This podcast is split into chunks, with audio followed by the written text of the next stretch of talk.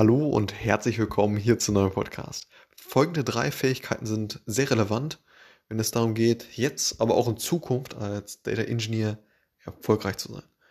Und das ist erstens mal Cloud-Architekturen zu verstehen. Zweite ist ja, Datenbanken, hm, das Datenbankkonzept.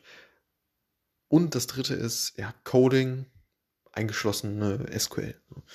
Und natürlich sind diese drei Bereiche sehr facettenreich und äh, ja, man kann noch deutlich weiter reingehen in das Thema. Nichtsdestotrotz sind diese drei Bereiche eben sehr relevant und ich möchte jetzt einmal ja, in aller Kürze mal über, über diese Themen gehen.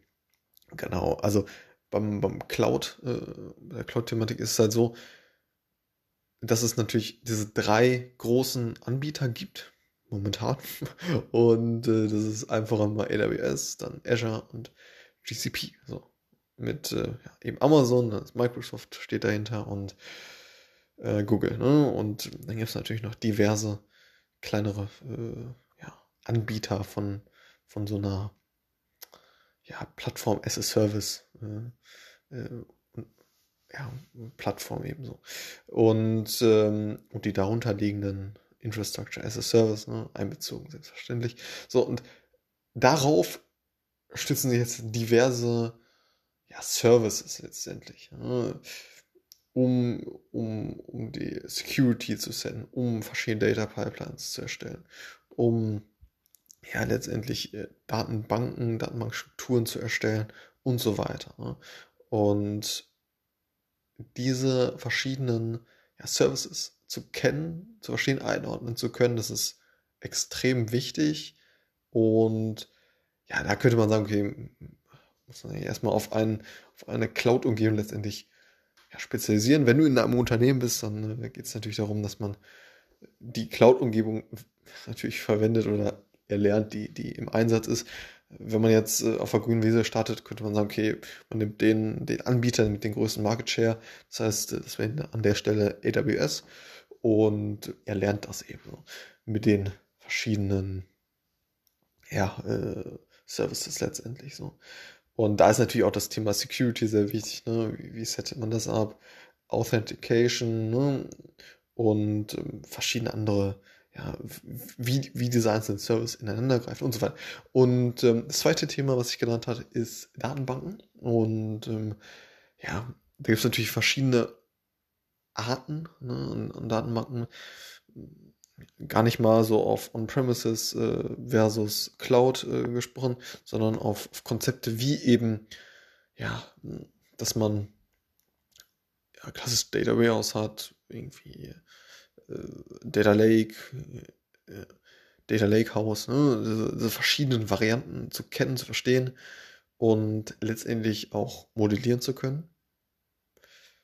Und genau, damit, damit eben umzugehen, weil das ist im Grunde ja so das Herz der BI, ne? dass, dass man letztendlich eine Datenplattform schafft, womit eben diese verschiedenen äh, weiteren Stakeholder mitarbeiten können Ne? Als, als Data Engineer hat man natürlich äh, verschiedene Stakeholder-Richtungen, Data Analyst, Data Scientist, verschiedene andere Softwarelösungen, die auf diese Daten zugreifen, die eben alle ja, letztendlich in diesem Datenspeicher liegen, was es auch immer am Ende ist. Ne?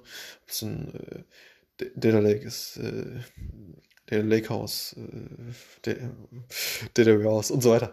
Und äh, was da nicht alles für, für Konzepte noch kommen werden. So. Und die sollen natürlich auch, und das ist ein Kernbestandteil vom, vom Thema Datenbanken, die auch zu modellieren. Ne? Und äh, natürlich beim Data Warehouse äh, mehr zu modellieren als beim Data Lake und so weiter. Und ähm, diese einzelnen Konzepte na, also zu verstehen, ne?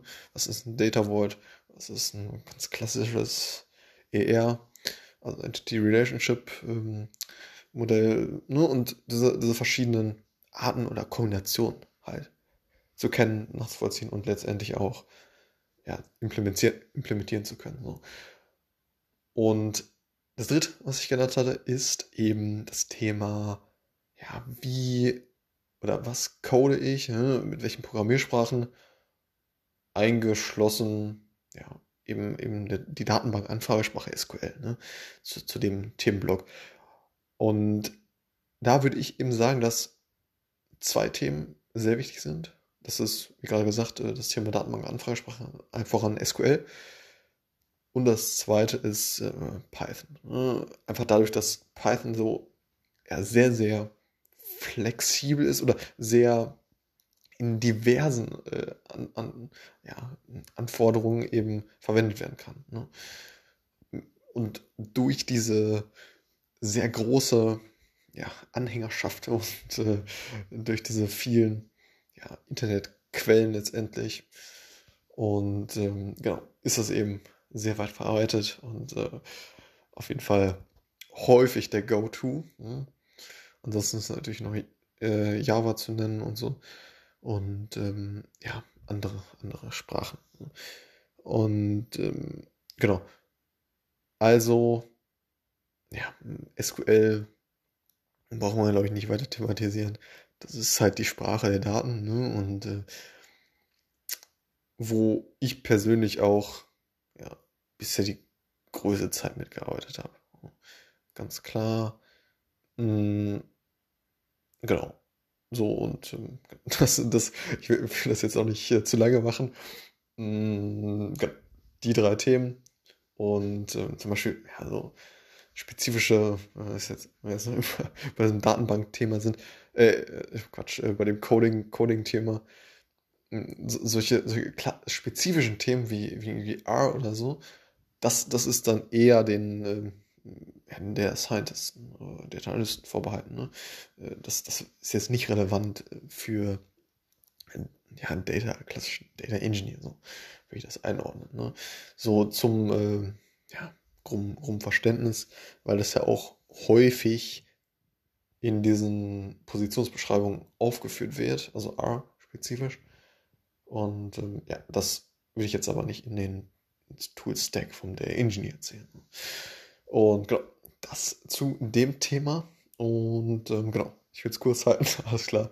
Bis zum nächsten Mal. Ciao.